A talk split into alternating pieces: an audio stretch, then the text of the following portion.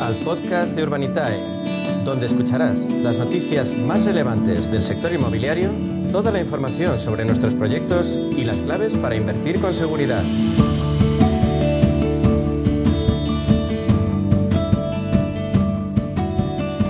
España, lo sabemos, arrastra desde hace tiempo un desajuste entre oferta y demanda de vivienda.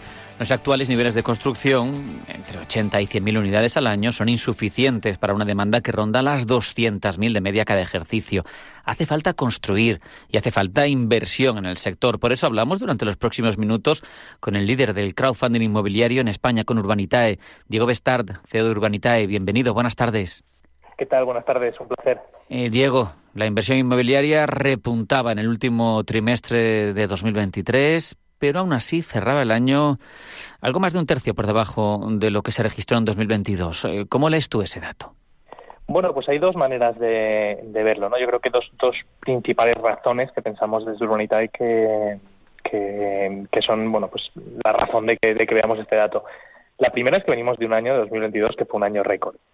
Entonces, bueno, pues lo lógico es que después de un año récord de inversión, el, siguiente año pues vuelva a, unos niveles más, eh, más habituales o más normales, ¿no?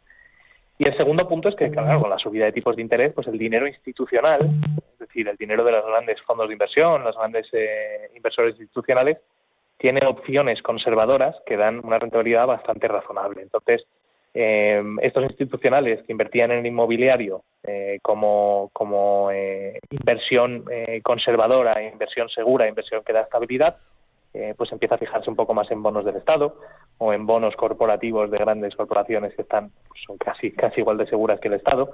entonces migra parte de ese capital de inversión a esa tipología de, inversión más conservadora que, que, con la subida de tipos de interés pues está dando una rentabilidad razonable. ¿no? Entonces yo creo que ese es el, mix o, el binomio que ha hecho que, es verdad que la rentabilidad, el volumen de inversión de, institucionales haya bajado sensiblemente en el 2023 eh, en comparación con el 22. Pero esto no quiere decir que no haga falta inversión en el sector inmobiliario, más bien lo contrario. Esto ha, hecho aún más que, que, la inversión en el sector sea, sea más necesaria que nunca. Como apuntaba al comienzo, Diego, tenemos un déficit de, vivienda y, por ejemplo, Sociedad de Tasación nos señala que el precio de la vivienda de obra nueva va a crecer más de un 4% en la primera mitad del año. ¿Es sostenible que se siga viendo un crecimiento de este tipo? Bueno, más que si es sostenible o no, te diría que desgraciadamente es inevitable. Eh, por una razón, si al final estamos eh, construyendo por debajo de las necesidades de nuestro país y de hecho pasamos de, en el 2023 de hablar de que ha caído la inversión inmobiliaria. Cuando hablamos de que ha caído la inversión inmobiliaria, no nos equivoquemos, lo que decimos es que ha caído el dinero puesto a disposición del sector inmobiliario para construir más. Entonces se ha construido menos, se ha promovido menos y esto lo que va a hacer es eh, hacer que la brecha entre las necesidades de vivienda nueva y, y la vivienda nueva que se está construyendo crezca aún más, con lo cual eh, cuando hay más eh, demanda que oferta, la realidad que vemos es que siguen subiendo los, eh, los precios.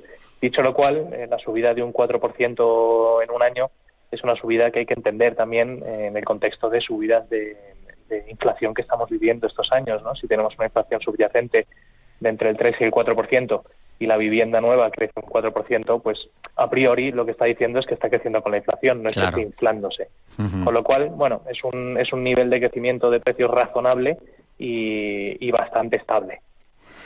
Diego, una vez contextualizado el ambiente en este sector, vamos a entrar en harina. ¿Algún proyecto de urbanidad a la vista? Bueno, pues hablando de temas conservadores, ¿no? vamos a arrancar el año con un proyecto de rentas, un proyecto de rentas, de, bueno, pues de una cadena de, tiendas que ya hemos con la que ya hemos trabajado en el pasado, ya hemos comprado un local comercial alquilado por ellos, que es la cadena Pepco, que es que están ahora mismo muy en auge, están, es una de las cadenas más importantes de Europa. Están creciendo pues de forma muy muy agresiva y haciendo unas inversiones muy importantes. Y bueno, pues vamos a entrar en sociedad entre todos los inversores para comprar un local comercial que tiene un contrato firmado con Pepco de 15 años. Y digo que es conservador porque al final, pues aquí, esta es la inversión inmobiliaria toda la vida. Es decir, nos vamos a comprar un local comercial en el centro de Zaragoza, en una zona muy buena, y, este local comercial para los inversores nos va a generar un 5,5% de rentabilidad neta al año. Eh, y lo bueno es que entran los alquileres todos los meses y el reparto de los alquileres entre los inversores se hace de forma trimestral. Así que cada tres mesecillos pues vemos parte de nuestra inversión eh, remunerando a ese 5,5% neto que, prevé el, plan de negocio.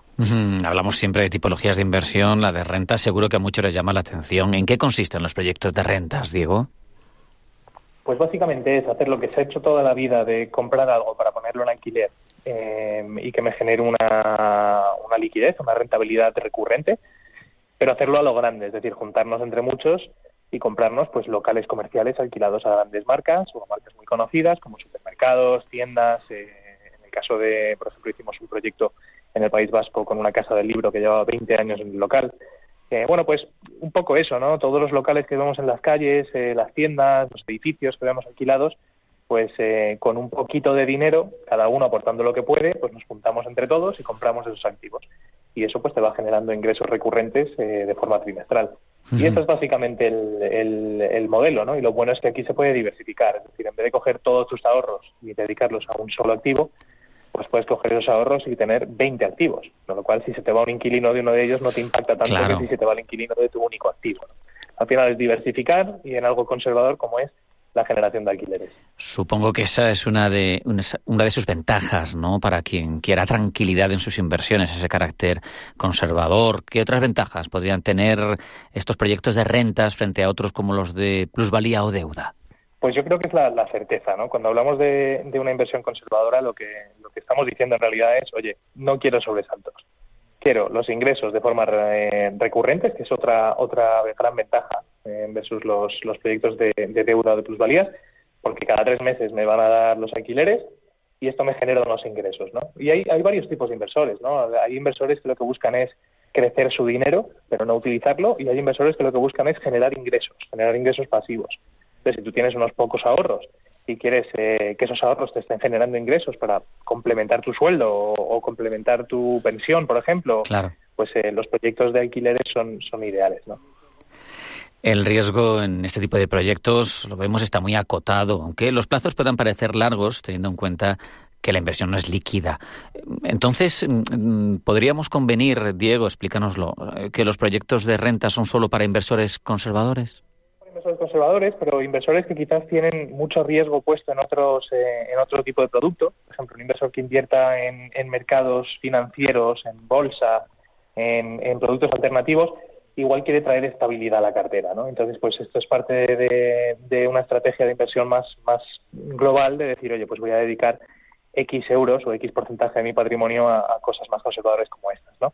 Pero sí, la realidad es que principalmente es para eh, inversores conservadores, que no quieren tener sobresaltos, que quieren, oye, saben que su dinero está metido en este local o en este activo eh, y puede incluso ir a la tienda y ver eh, y comprar en esa tienda si quiere y, que esto le genere un dinerillo cada, cada dos tres meses. Eh, yo creo que ese es el, perfil clásico, ¿no? Y es verdad lo que dices de la, de la liquidez, o sea, los proyectos estos, por su tipología, no tiene sentido venderlos al año o a los dos años, lo suyo es quedárselo pues eh, entre cuatro y cinco años y que estén generando alquileres cada cuatro o cinco, eh, durante cuatro o cinco años. Y en el cuarto o quinto año pues se busca un comprador que quiera pues hacer lo mismo, que se quede el activo y, que le genere alquileres. Así le damos salida a nuestros inversores y pueden pues utilizar ese dinero para invertir en otro lado o utilizarlo en lo que ellos quieran. Proyectos de plusvalía, proyectos de deuda, proyectos de renta, en cualquier caso, Diego, ¿qué necesitamos para poder invertir con Urbanitae? Pues nada, tener las ganas de, querer invertir en, el sector inmobiliario y ir a nuestra página web y registrarse. La verdad es que el registro es muy simple, se hace en pocos minutos y, en cuestión de un par de horas ya se puede estar invirtiendo. Y luego una vez registrado lo importante es estar atento porque es verdad que los proyectos normalmente se financian muy rápido, hay mucho apetito inversor y, bueno, pues cuando saquemos el proyecto tiende a durar eh, pocas horas, ¿no? ¿no? suele durar más de un día. Así que eso, ganas y estar atento.